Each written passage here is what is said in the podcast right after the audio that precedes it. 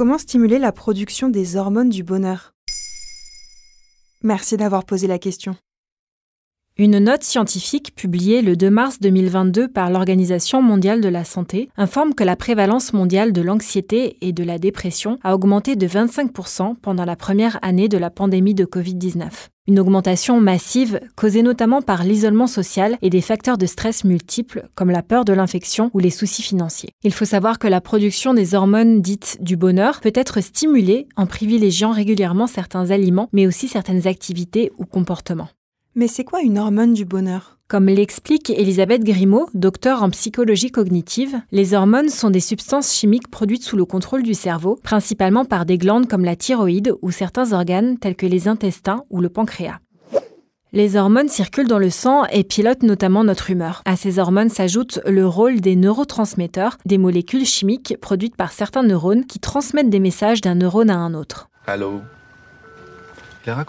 Lorsque plusieurs de ces hormones ou neurotransmetteurs sont libérés en même temps, leurs effets bienfaisants s'additionnent. Résultat, une sensation de bien-être. Et au quotidien, ça se passe comment? Elisabeth Grimaud donne l'exemple d'un jeu de société, parce que c'est à la fois une activité intellectuelle, sociale et ludique. Il permet la sécrétion de trois hormones, sérotonine, ocytocine et dopamine.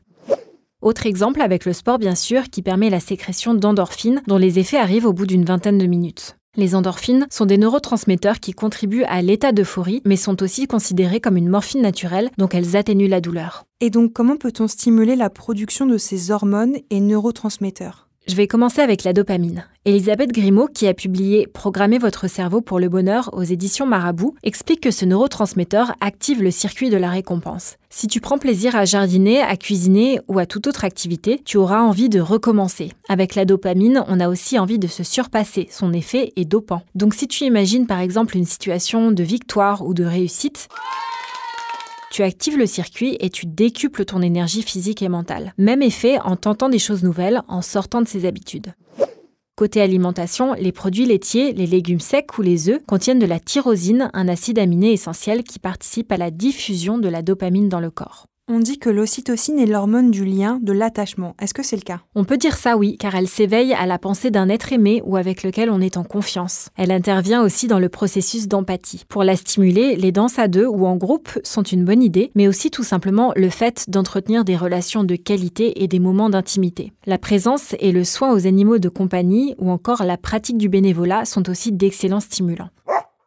Quant à la sérotonine, c'est un neurotransmetteur impliqué dans le processus du sommeil. Mal dormir entretient la mauvaise humeur d'ailleurs. La sérotonine intervient beaucoup dans les situations de satisfaction ou de petites victoires au quotidien qui permettent d'augmenter l'estime de soi. La méditation favorise sa sécrétion tout comme la consommation de volailles, de poissons, de chocolat ou encore de graines de lin ou de sésame. Maintenant, vous savez, un épisode écrit et réalisé par Émilie Drujon. Ce podcast est disponible sur toutes les plateformes audio et pour l'écouter sans publicité, rendez-vous sur la chaîne Bababam Plus d'Apple Podcast.